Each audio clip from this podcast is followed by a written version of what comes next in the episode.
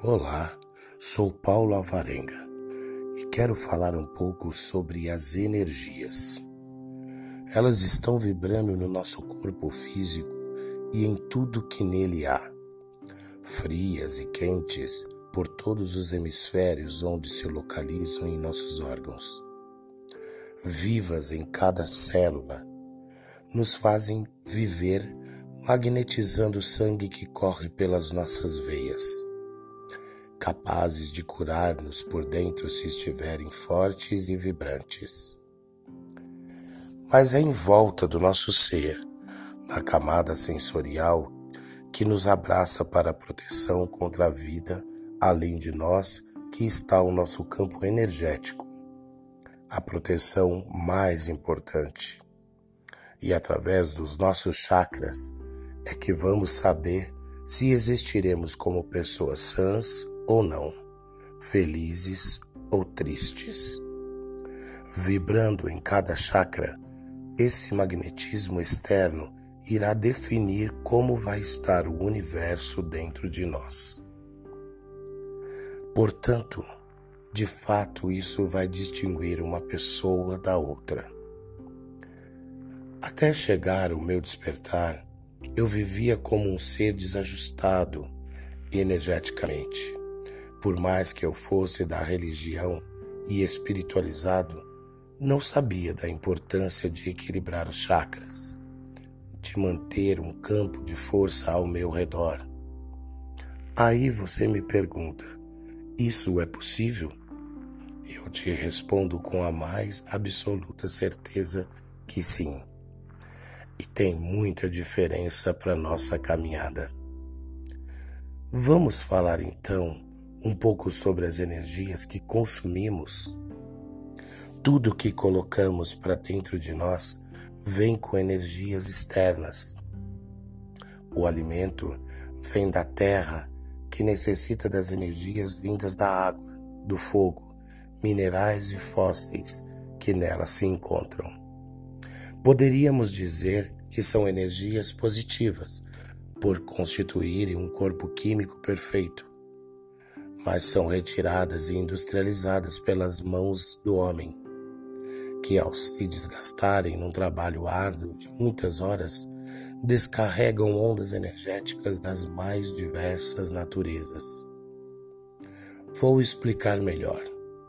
Se um lavrador tiver com raiva dentro de si, triste, amargurado, cansado ou com medo de algo, doente, seu chakra certamente estará vibrando através de suas mãos uma energia negativa.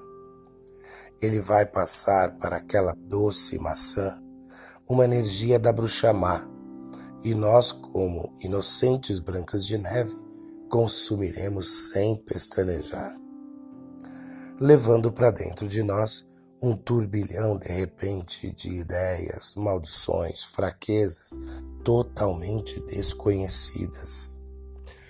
Não quero fazer com que ninguém deixe de comer, é claro mas posso dizer que existem maneiras de limparmos tudo que consumimos com a pureza da nossa alma, como, por exemplo, a imposição das mãos, consagrações, alquimias orientais. E se falássemos das energias que o ser humano troca entre si, hein? Conhecidos carregados de energias densas e por muitas vezes perigosas, somos presenteados até pela energia da morte.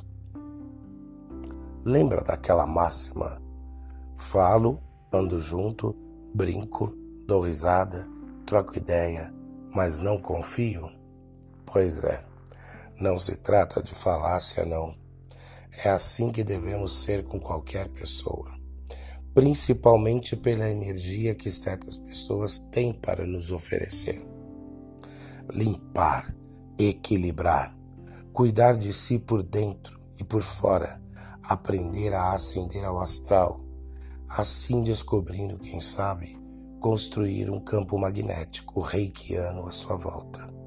Meditar e se elevar ao menos à quinta dimensão, tendo um encontro com os seres de luz expulsando tudo o que pode negativar os seus chakras ou sua mente sensível, através da psicanálise. Se limpar da maldade alheia com o Ponopono e com amor sagrado expandir a consciência com benevolência e gratidão. Somos capazes de ser o mais perfeito possível energeticamente falando. Se formos dedicados e conscientes o tempo todo. Os indianos ter dado a sabedoria que eu precisava ter. Os mantras sagrados me acolhem num despertar rápido e mágico. E sabe por que funciona? Eu não fico pensando no motivo, no porquê grande parte do povo indiano não prospera com tanta sabedoria ao seu alcance. Prefiro usar de exemplos oráculos as castas religiosas.